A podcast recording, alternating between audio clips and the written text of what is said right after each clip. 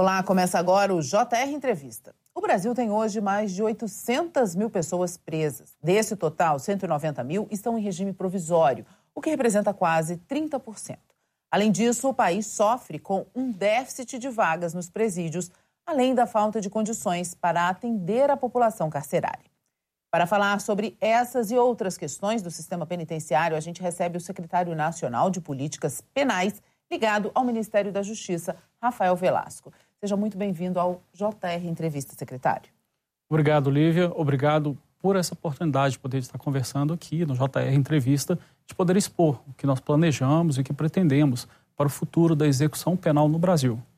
Secretário, o senhor estava em uma lista de autoridades ameaçadas de sequestro e morte por uma facção criminosa de São Paulo, por conta da transferência de traficantes e do rigor com que os presos são tratados nas penitenciárias federais. Como foi enfrentar essas ameaças? É, eu sou policial penal. Uma escolha de vida que eu fiz. E como não apenas, não apenas a minha pessoa, mas todo policial penal sabe dos riscos que é trabalhar dentro do sistema de execução penal.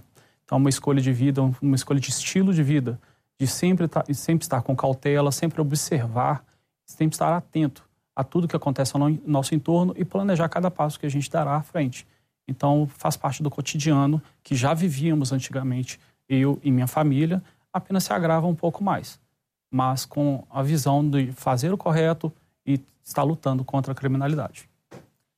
Secretário, a sua secretaria é responsável pela custódia e transferência dos presos, inclusive dos considerados os criminosos mais perigosos do país. Como é lidar com isso no dia a dia? Nós temos uma equipe muito eficiente, do, dos mais capazes das Américas, que é a Polícia Penal Federal, que faz esse gerenciamento, cuida do sistema penitenciário federal, integrante da Secretaria Nacional de Políticas Penais, para fazer esse gerenciamento. Esse apoio ele é necessário aos estados. É uma das melhores ferramentas que o Brasil tem de combate à criminalidade. O fracionamento das, dos, das lideranças das facções, os presos mais perigosos do país, para que os estados possam trabalhar junto com os seus presos os programas de ressocialização, os programas de reintegração social com as lideranças fracionadas. Assim, o sistema penitenciário federal cuida das lideranças, os estados podem ficam livres para poder investir e cuidar dos demais presos. O sistema penitenciário federal foi organizado há 17 anos. São cinco penitenciárias no país, em Catanduvas, no Paraná, Campo Grande, Mato Grosso do Sul, Mossoró, Rio Grande do Norte, Porto Velho, em Rondônia e aqui em Brasília. Até hoje não há registro de fuga. Como isso é possível? A forma como é realizado. Tem, tem um, a população prisional dentro do sistema penitenciário federal ela é reduzida e há fortes investimentos para que não haja fuga, para que não haja o resgate dos presos. Então, é um investimento de segurança para essas, essas instalações. Tudo que é realizado dentro do sistema penitenciário federal, ele é planejado e trabalhamos em sinergias com as demais forças, com as demais polícias, com inclusive com o Exército e com as forças dos próprios estados, não apenas as polícias federais, mas as polícias militar e a polícia civil de cada uma das localidades também, para que cada passo que seja dado pelo sistema penitenciário federal ele é realizado com segurança. É isso que torna os presídios federais mais eficientes do que os outros presídios? No quesito de segurança, sim. E ele tem que ser. Os estados têm que ter a confiança de que os presos estaduais vindo para o sistema penitenciário federal, eles não retornarão para a rua salvo pelo fim da pena deles. Eles aqui estarão, cumprirão a pena deles de forma adequada, tal qual é previsto na lei de execução penal e sem a possibilidade de fuga, sem a possibilidade de corromper os nossos agentes. Então é feito todo um procedimento, são protocolos, tudo que é feito dentro da unidade prisional federal, ele é monitorado, toda e qualquer saída da unidade prisional ela é feita com a mais absoluta segurança. E isso que é usado nos presídios federais, então, é diferente dos outros presídios e tem que ser diferente mesmo. Sim. Mas os estados têm investido também e temos fomentado que os estados façam robustos investimentos em segurança, mas também, e claro, pois é necessário, em ressocialização e em atendimento para cumprir tudo o que a LEP prevê. Alguns estados já investem hoje em, em presídios de segurança massa, máximo, para que haja um degrau. Antes de vir para o sistema penitenciário federal, eles possam fracionar do, do, do, das facções criminosas que atuam em suas localidades aquelas outras sublideranças, que não são os líderes das facções, serão como gerentes médios. Eles possam ser fracionados também e assim você poder tratar de forma mais adequada a massa carcerária na localidade. Secretário, o Brasil tem uma das maiores populações carcerárias do mundo. É a terceira, são mais de 800 mil presos. Em março, o Rio Grande do Norte sofreu uma grande, forte onda de violência lá no estado, comandada por presos lá do estado, né? Nós sabemos que a situação é precária de grande parte dos presídios. Exige, existe um levantamento sobre isso, dessa situação precária dos presídios? A gente tem atuado permanentemente com os estados sobre o levantamento de dados. Os estados respondem para o governo federal um questionamento que ele chega a 1.400 perguntas sobre cada uma das unidades federais. Para além disso, existem, por exemplo, no Ministério dos Direitos Humanos, o Sistema Nacional de Combate à Tortura, o Conselho Nacional de Prevenção e Combate à Tortura e o Mecanismo Nacional de Combate à Tortura, que fazem fiscalizações nas unidades prisionais.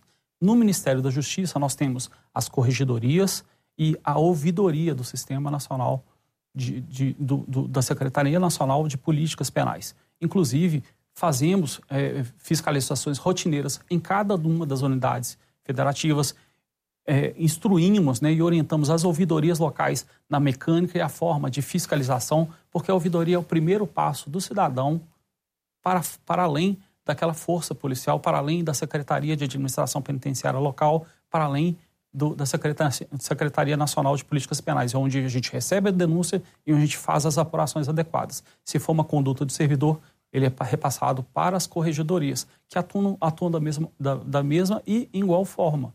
Por exemplo, hoje nós temos todo um cronograma regular de fiscalização em todas as unidades federativas. Para além disso, quando há alguma denúncia, nós vamos lá e realizamos a apuração, pois a gente não compactou com nenhum tipo de, de desvio de conduta e, para além disso, também para o combate, combate e a prevenção à criminalidade dentro e fora das unidades prisionais, trabalhando claro, sempre em sinergia com, com, com as forças locais. Em especial, sobre o combate à criminalidade de facções criminosas, nós temos também o sistema de inteligência, em que a gente desenvolve, junto com os estados, metodologias e técnicas para que sejam trabalhados e formam-se grupos de atuação das nossas forças e das forças co-irmãs também, para que a gente possa atuar de forma mais inteligente, de forma sincronizada, de forma harmônica em combate a criminalidade. Secretário, a nossa repórter Natália Martins tem uma pergunta para o senhor lá da redação. Vamos acompanhar aqui, por favor. Olá, secretário. A minha pergunta é sobre uma pauta polêmica defendida pelo senhor, que é o desencarceramento, que consiste basicamente em soltar presos antes da conclusão da pena. O que eu quero saber é como é que o senhor pretende colocar em prática esse projeto e quantos presos podem ser soltos dentro deste projeto. Obrigado, Natália. É polêmico, sim, e a gente pode explicar. Ele acontece, na verdade, isso pode acontecer, e estamos trabalhando para que aconteça, em três formas diferentes, mas não necessariamente se trata de soltar presos. O, o, o desencarceramento, a forma consciente, a forma racional de se fazer isso, ele, a gente pode separar ele em três fases. No momento em que você recebe o preso, é o ponderar em quem tem que estar em cada regime de forma adequada. E para isso é subsidiar o juiz de custódia no momento em que ele recebe esse preso de quem é aquela pessoa. Então, nós estamos aparelhando os estados de equipes de atendimento ao custodiado. Então, são profissionais que atuam ali, assistente social, advogado, é um profissional, né, especialista em direito para poder analisar a vida processual daquela pessoa, um assistente social para poder analisar a, a, a, todo, todo, o dado né, do, do, do, meio dele, de onde ele vem a conduta dele, e um psicólogo para poder também fazer esse, esse atendimento prévio, fazer um relatório e encaminhar ao juiz para poder facilitar a decisão por sobre aquela pessoa. Pode ser que aquele caso em si, especificamente, seja um caso, por exemplo, de algum tipo de alternativa penal. Como conversamos aqui mesmo no, no, no, no início da, do, da entrevista, o Brasil é um dos países que mais encarcera no mundo. Nós temos mais vagas em unidades prisionais no Brasil do que em países com a população múltiplas vezes maior do que a nossa, como por exemplo a Índia. Tem menos presos do que o Brasil tem de vagas em unidades prisionais. Então, algo errado. estamos fazendo esse algo E não só a Secretaria Nacional de Políticas Penais, mas outros órgãos já movem-se, né? estamos todos nos movendo de forma mais, mais a, a profissionalizar melhor esse raciocínio, não a atuação né, dos profissionais. Então, o defensor público ter melhores informações sobre aquela pessoa que está sendo presa naquele momento, o Ministério Público ter melhores informações sobre aquela pessoa que está sendo presa e o magistrado, quando receber para poder decidir sobre a custódia daquele preso, ele poder decidir de forma mais adequada. Então, a gente tem mecanismos de entrada mais robustos e o, o, o Estado ter melhores aparelhos, né, melhores ferramentas para poder atuar, fortalecendo também dentro dos estados as, as alternativas penais, as equipes multidisciplinares que cuidam das alternativas penais, para você poder ter, acreditar e investir nisso, o gestor público estadual. Então, quando você recebe de forma mais adequada e tem mais opções, que, para além do encarceramento simples, né, para além da privação da liberdade, outras medidas que são mais adequadas em determinadas tipologias penais, você acaba reduzindo a entrada dos presos. Quando dentro do sistema prisional investir em trabalho, investir em elevação de escolaridade, investir em profissionalização, o que invariavelmente reduz a pena dos presos a cada três dias trabalhados, reduz uma pena de, um, um dia de pena. A cada 12 horas estudados, reduz um dia de pena também. Então você acaba com a progressão desse tipo de, de investimento que acaba potencializando a não reincidência desse indivíduo e na terceira fase é no caso da saída. Aí sim, a gente está falando, por exemplo, do egresso. Então, há estudos, por exemplo, um, um, estudo recente que foi realizado, por exemplo, em Pernambuco. Você consegue, e, e ele delinea ali, dentro daquela localidade, que dentro dos 120 primeiros dias metade das pessoas que vão reincidir criminalmente, dentro daquelas que foram estudadas no, no, no, pelo pesquisador, metade delas retornam para o sistema prisional. Então, metade dos egressos do sistema prisional, eles voltam por não ter tido oportunidade adequada, por ter, ter retornado para o mesmo meio, ou por não ter tido uma, uma elevação em relação a uma retirada do status quo que o levou a, ao cometimento do crime. Pior, uma parcela muito grande dessas pessoas elas retornam por crimes que são chamados crimes pelo crédito. Pequenos furtos, pequenos roubos, que acabam voltando porque não consegue uma empregabilidade, não consegue uh, uh, uma recolocação profissional e em 120 dias, sem conseguir dinheiro para o autossustento, a gente acaba né, tendo, tendo, tendo, aquela pessoa acaba tendo o, o potencializado o, o, o, cometimento do crime. Então, a gente ter equipes de atendimento ao egresso são chamados de escritórios sociais. São, são aparelhos municipalizados. A gente está apoiando o investimento de, da realização disso para que façam buscas ativas para essas pessoas, para que haja uma continuidade do trabalho que tem que ser realizado dentro da unidade prisional. Repetindo mais uma vez, profissionalização, trabalho, emprego, o cadastramento talvez deles de algum programa social que ele faça jus dentro da condição que ele se encontra naquele momento para que aquela pessoa tenha um recomeço justo e a gente possa, sim, equalizar. Diferente do que tem sido feito né, nos últimos 40 anos, que é a única política que houve dentro do. do, do, do, né, a principal política que houve era a construção de unidades prisionais. Então a gente está aumentando cada vez mais o volume de unidades prisionais, aumenta o custeio do Estado em relação a isso e não tem solucionado. Agora, toda essa mudança, secretário, demandaria muito tempo é, e muito investimento também. Como é que vocês avaliam isso? Tivemos uma reunião no último dia 4 com os secretários de Justiça e Administração Penitenciária na cidade de Curitiba. E tivemos bons diálogos sobre monitoração eletrônica, sobre alternativas penais, sobre os serviços que serão implantados. E muitos desses serviços não demandam tanto investimento, demandam mais técnica, demandam mais é, é, a metodologia de trabalho uma girada de chaves da forma como tem sido feita para uma forma mais adequada.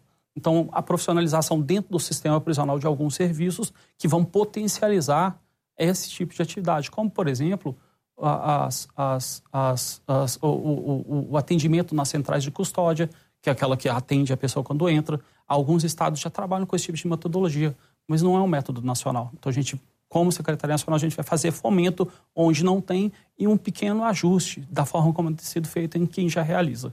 E você pode assistir ao JR Entrevista na Record News, no portal R7 e no Play Plus. E também nas nossas redes sociais. Secretário, qual é o déficit de vagas no sistema carcerário brasileiro?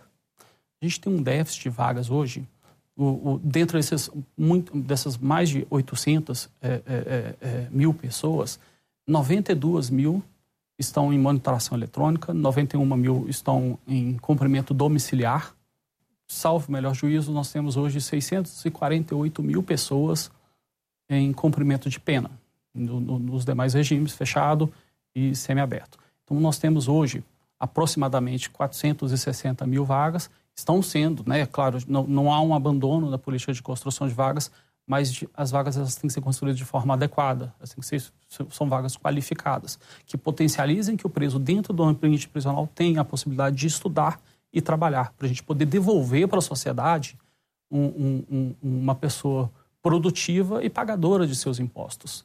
Então, a, a, o déficit é exatamente essa diferença de vagas, mas trabalhando essas outras políticas e tendo a consciência que a gente tem entradas do, do, do sistema prisional que superam a 100 mil pessoas, porque o sistema prisional ele, não é uma questão estática. A população prisional ela, ela, é, um, ela é oscilante. Então, entram e saem pessoas do sistema prisional regularmente.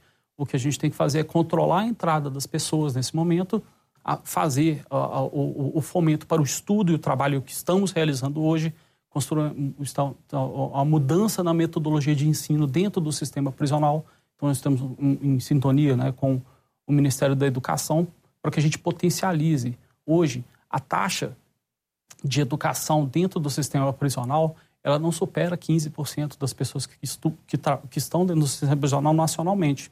O que nós estamos fomentando é, com base em experiências que foram realizadas durante o período de pandemia para as escolas regulares, regulares e uma metodologia que já foi feita em determinada unidade federativa, a gente vai multiplicar essa experiência positiva.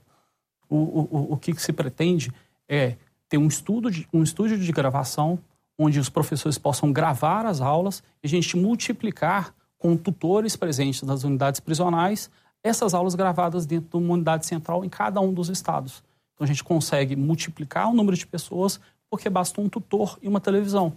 E o, a, o, contato sendo feito como foi feito em diversas escolas do Brasil durante o período de pandemia, podendo assim multiplicar e elevar a escolaridade dessas pessoas montar é, pequenas, é, é, estu, pequenas, pequenas salas de estudo dentro das unidades prisionais para que eles possam ter cursos profissionalizantes dentro da, unidade, dentro da própria unidade prisional, como aconteceu também na pandemia para tantas pessoas, e investimento do trabalho.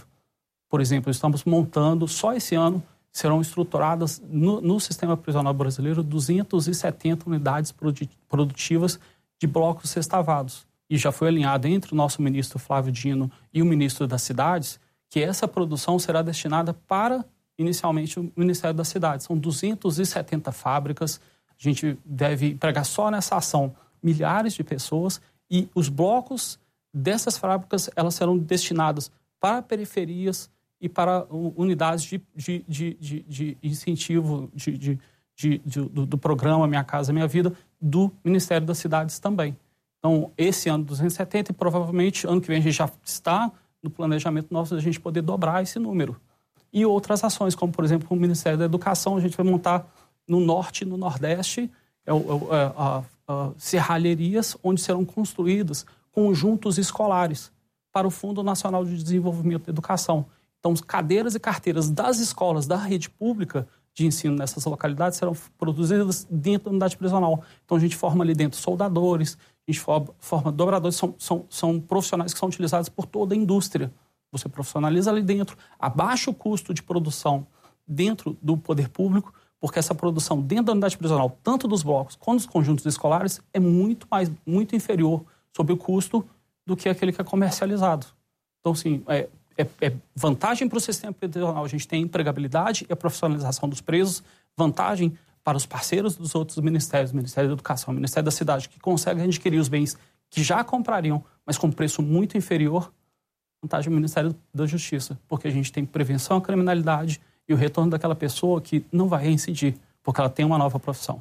Obrigada, secretário. O JR Entrevista vai para o intervalo. Na volta, a gente fala sobre a situação das mulheres presas no Brasil. Estamos de volta com o JR Entrevista. Aqui com a gente o secretário nacional de Políticas Penais ligado ao Ministério da Justiça, Rafael Velasco. Secretário, que medidas estão sendo estudadas para o combate aos abusos nos presídios? O caso dos abusos e da tortura é um assunto muito caro para o Ministério da Justiça e Segurança Pública. Junto com a Secretaria de Acesso à Justiça, do secretário Marivaldo Pereira, estamos realizando um estudo nesse ano, em que já até apresentamos a, a parte preliminar dele, para os secretários de Justiça e Administração Penitenciária na reunião do dia, na, nessa reunião que comentei do dia 4 sobre as câmeras corporais. É um instrumento que ele serve tanto para a proteção do policial, que tem a intenção de realizar um bom trabalho, pois ele, em, outros países, em outras localidades em que for aplicado esse tipo de metodologia, logo no primeiro mês é reduzido 90% as denúncias contra maus tratos realizados por policiais porque passa a ter uma câmera comprovando sobre a ação policial. Já essas outras, o, o, o, a ação do abuso, a ação de, da tortura, ela passa a ter uma ferramenta de apuração. A gente passa a saber o que, quando, onde, quem. Porque o, todo policial que passa a ter um acesso, um contato imediato com o preso, ele terá que utilizar uma câmera. Então há um fomento que realizaremos já no começo de 2024, é um estudo que está sendo realizado esse ano, em razão da profusão da tecnologia. Tem alguns elementos a, a, a, de estudo que precisam de uma atenção muito grande sobre a forma de gravação, a qualidade da gravação, a, o armazenamento da filmagem, a transmissão dela, pois o sistema prisional tem algumas peculiaridades, como, por exemplo, o bloqueador de sinais. A gente não consegue fazer como as polícias militares que atuam na rua, que realizam a transmissão via streaming. Então, a gravação, né, a retirada desses dados, desse equipamento, ele tem que ser, por exemplo, uma das mecânicas é a docagem. É colocar em encaixe num, num, num espaço em que ali ele vai fazer a extração da, das filmagens. Sobre a forma de monitoria, porque o equipamento em si, ele não previne a ação. É a fiscalização da ação do profissional, é a monitoria do que está sendo feita o acesso desses dados também, a forma como vai ser feita, seja pela Defensoria Pública, pelo Ministério Público, pelo Judiciário, pelas ouvidorias.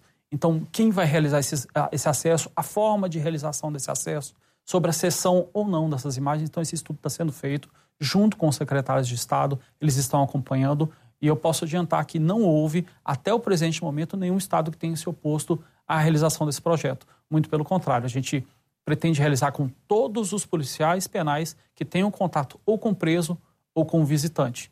É uma, uma mecânica e um, um, um, um, projeto né, que estamos realizando exatamente para combater o abuso e combater a, a denunciação caluniosa. Secretário, para finalizar, a gente não pode deixar de falar das mulheres presas aqui no país. São mais de 6% da população carcerária do Brasil. Elas representam elas são 30 mil detentas. O que, que tem sido feito para garantir os direitos dessas detentas? Nós estamos hoje mirando em bons exemplos. É, o, o, a Secretaria Nacional de Políticas Penais realiza uma verificação junto com todas as unidades prisionais. A gente tem uma apuração que é chamada de selo, de, é um selo da Secretaria de, Políticas Penais para premiar os bons exemplos. E a gente pode pontuar que nos últimos quatro anos, o, o, a melhor unidade prisional do Brasil foi uma penitenciária feminina. Então é um bom exemplo a ser seguido. Nós estamos mirando nessa, nessa, nesse, nesse mecanismo de atuação, que é uma unidade que dá acesso para, para mais facilitada para os familiares das mulheres, que a gente consegue ter todos os presos trabalhando, todas as presas estudando, e a gente quer multiplicar essa experiência para todas as outras unidades federativas. Merecem uma, atenção especial, há peculiaridades especiais em relação a mulher.